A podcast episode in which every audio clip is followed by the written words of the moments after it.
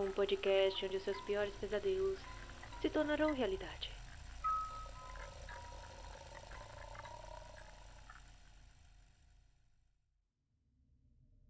Boa noite, estranhos. Sejam bem-vindos a mais um episódio do programa Pesadelos Reais. Eu sou Noruko e no episódio de hoje conheceremos o sinistro costume vitoriano de fotografar os mortos. Os motivos, as circunstâncias e como esta prática acabou se tornando uma obscura expressão de arte. Se você acompanha este programa há um certo tempo, você deve ter se deparado com diversos contos e histórias do período vitoriano. Sem dúvidas, esse é um período fascinante para os amantes do terror, devido aos obscuros costumes que eram praticados. Na história do Reino Unido, a Era Vitoriana foi o período do reinado da Rainha Vitória. A partir de junho de 1837 até sua morte em janeiro de 1901. Apesar das importantes transformações sociais e políticas que aconteceram na época, o período é caracterizado por fortes crenças supersticiosas e costumes excêntricos, além de uma notável atração pelo macabro. Foi uma era de ouro para crenças em forças e energias sobrenaturais. Circulavam diversas histórias de fantasmas e eram utilizados médiums e outros métodos, como a tabu Ouija, para se comunicarem com os mortos.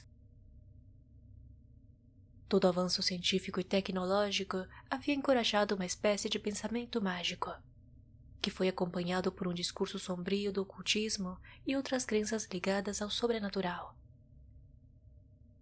O contato contínuo com a morte havia influenciado muito na forma em que os vitorianos encaravam a perda de um ente querido. E diversos costumes e modas acabaram por se popularizar durante este período. As fotografias estavam se tornando cada vez mais acessíveis à população no final da década de 1850.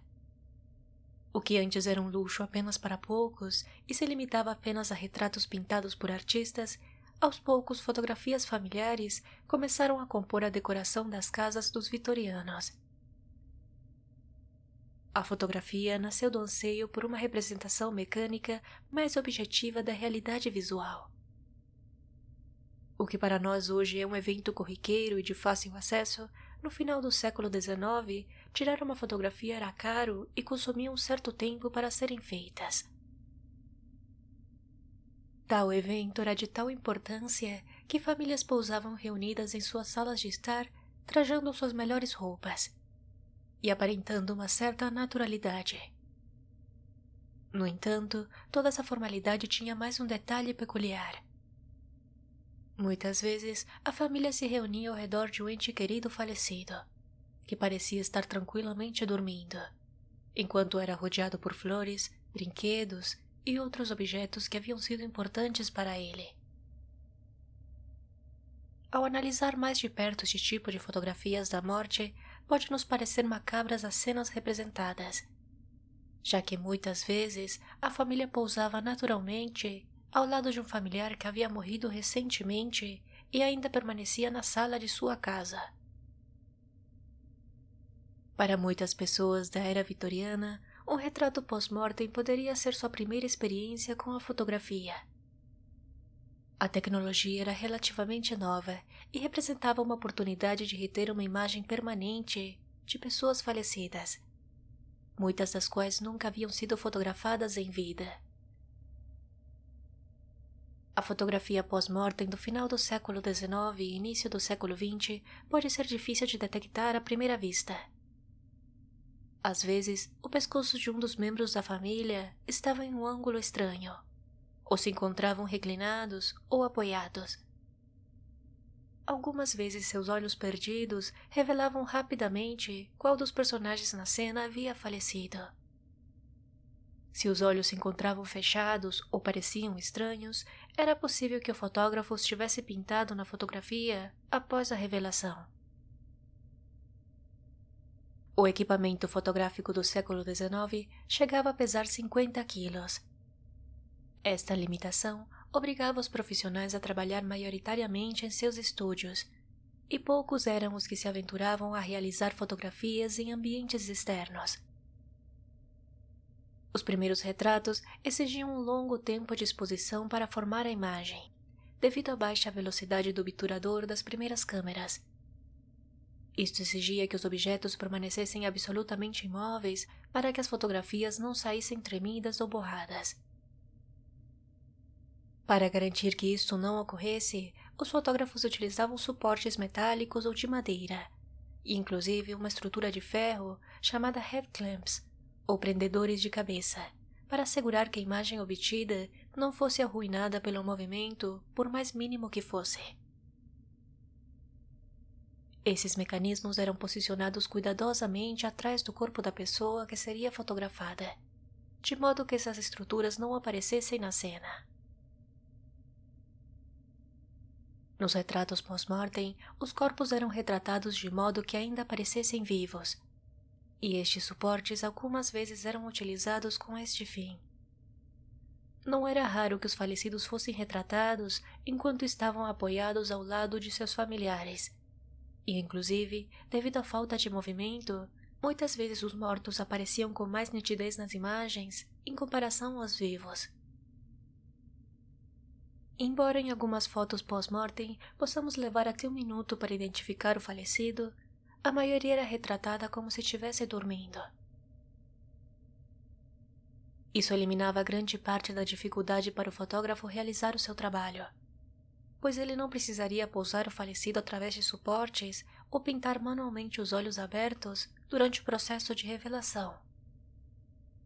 Inclusive, isso se devia em grande parte a uma crença popular vitoriana de o último sono e uma boa morte, em que a morte era considerada um processo pacífico que levava o ente querido a uma vida tranquila após a morte. Devido à natureza estranha desse tipo de fotografias, diversas imagens falsas se encontram pela internet assegurando se tratar de fotografias pós-mortem. E inclusive dando a ideia de que mantinham os mortos de pé, utilizando suportes. No entanto, isto era impossível, por isso geralmente os corpos eram fotografados sentados, deitados ou no colo de um dos seus pais. As estruturas metálicas vistas discretamente ao fundo de uma pessoa em pé, em fotografias antigas, eram utilizadas para fotografar pessoas vivas, com o fim de evitar o movimento. Para identificar uma foto pós-mortem real, não precisamos fazer muito esforço, pois na maioria das vezes as pessoas eram retratadas como se estivessem dormindo ou levemente apoiadas. Se uma pessoa parecia estar viva em uma destas imagens, é quase certo que ela estivesse viva de fato. A vida dos ingleses e americanos do século XIX era repleta de morte. Epidemias como difteria, febre tifoide e cólera assolavam diversos países. Devido às altas taxas de mortalidade, a maioria das pessoas não viveria além dos 40 anos. E quando a doença se espalhou, bebês e crianças ficaram especialmente vulneráveis. Doenças como escarlatina, sarampo e cólera poderiam ser uma sentença de morte para os mais jovens, em uma era anterior a vacinas e antibióticos. A fotografia ofereceu uma nova maneira de lembrar de um ente querido após a morte. E muitas dessas fotos se tornaram uma espécie de retratos de família. Frequentemente, as fotos pós-mortem retratavam mães embalando crianças pequenas ou pais cuidando do leito de morte de seus filhos. Animais de estimação que haviam sido importantes para a família também eram retratados nesse tipo de imagens. O conceito de criar um retrato pós-mortem é muito anterior à fotografia. Mas no passado, apenas famílias muito ricas podiam contratar artistas para criar uma ilustração de seu ente querido. A fotografia permitiu que pessoas menos ricas também obtivessem uma imagem deste tipo. Os fotógrafos da morte aprenderam a pousar as crianças para dar aparência de um sono tranquilo, o que trouxe conforto aos pais enlutados. Alguns fotógrafos editaram seu daguerreótipo, uma forma inicial de fotografia, que produzia uma imagem altamente detalhada em prata polida adicionando tonalidade e trazendo um pouco de vida às bochechas do modelo retratado. Essas imagens foram profundamente reconfortantes para as famílias. Ao contrário de muitos retratos que eram feitos em estúdios fotográficos, as fotos pós-mortem geralmente eram tiradas em casa. À medida que a tendência das fotografias pós-mortem se consolidava, as famílias se dedicavam na preparação de seus parentes falecidos para a sessão de fotos. Isso significava estilizar o cabelo e as roupas do sujeito, e inclusive alguns parentes lhes abriam os olhos. Fotógrafos e familiares às vezes decoravam a cena, para deixar claro o propósito da fotografia. Em algumas imagens, flores cercam o falecido. Em outros, símbolos de morte e o tempo como uma ampulheta ou um relógio, indicavam que o retrato se tratava de uma fotografia pós-mortem. Ao capturar estas imagens dos mortos, os fotógrafos davam às famílias a ilusão de controle. Embora tivessem perdido um parente querido, eles ainda podiam moldar o retrato, para enfatizar uma sensação de calma e tranquilidade. Em alguns casos, as fotografias pós-mortem criaram ativamente a impressão de vida. As famílias podiam solicitar maquiagem para mascarar a palidez mortal. E alguns fotógrafos até se ofereciam para pintar os olhos abertos na imagem final. As pessoas da era vitoriana lamentavam profundamente a morte de um ente querido. E esse luto certamente não se limitava às fotos as mulheres no período vitoriano aderiram a regras sociais semi-rígidas para o luto. Esperava-se que as pessoas usassem roupas de luto apropriadas por determinados períodos de tempo, após a morte de um membro da família. Os prazos para os estágios de luto e a duração desses estágios variam de acordo com a comunidade e a família. Entre os períodos típicos, uma viúva permanecia durante um ano e um dia ou a vida toda de luta. Um viúvo de três a seis meses. Os pais que haviam perdido um filho, ou vice-versa, permaneciam de seis a doze meses de luto. As mulheres passariam de períodos de luto profundo para o comum e o leve. Cada estágio tinha suas próprias modas aceitas. O luto profundo ocorria imediatamente após a perda.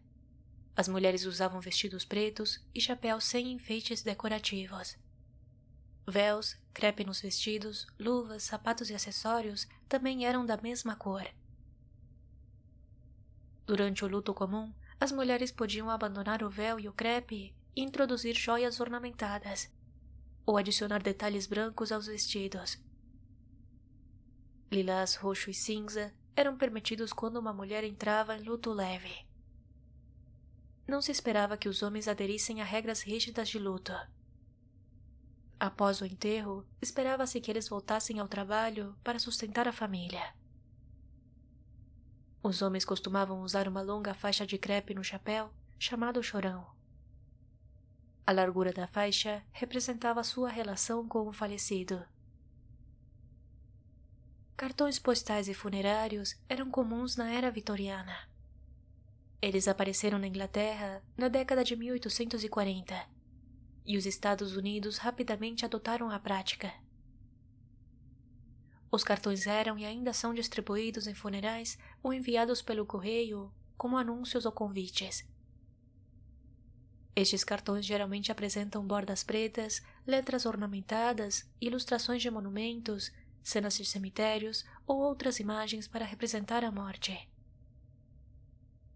As lembranças de Memento Mori, que significa literalmente lembre-se que você deve morrer, assumiram várias formas e existiam muito antes da era vitoriana. Algumas fontes asseguram que estes macabros cartões existiam desde o século XVIII e tinham o objetivo de lembrar os cristãos de se abster do pecado, pois a vida após a morte poderia chegar a qualquer momento. A familiaridade com a morte, além de tudo, era necessária. Pois antes que os processos de embalsamamento fossem popularizados, era dever da família preparar o corpo para sua exibição e o enterro, os velórios normalmente eram realizados em suas próprias salas de estar. Uma tradição que mais tarde passaria a ser feita nas salas funerárias. Essa intimidade com a morte estava intimamente ligada à crescente comercialização da cultura vitoriana do luto. A partir de 1861, a Rainha Vitória tornou o luto uma moda, que se popularizou após a rainha adquirir o costume de se vestir de preto após a morte súbita de seu marido, o príncipe Albert, em 1861.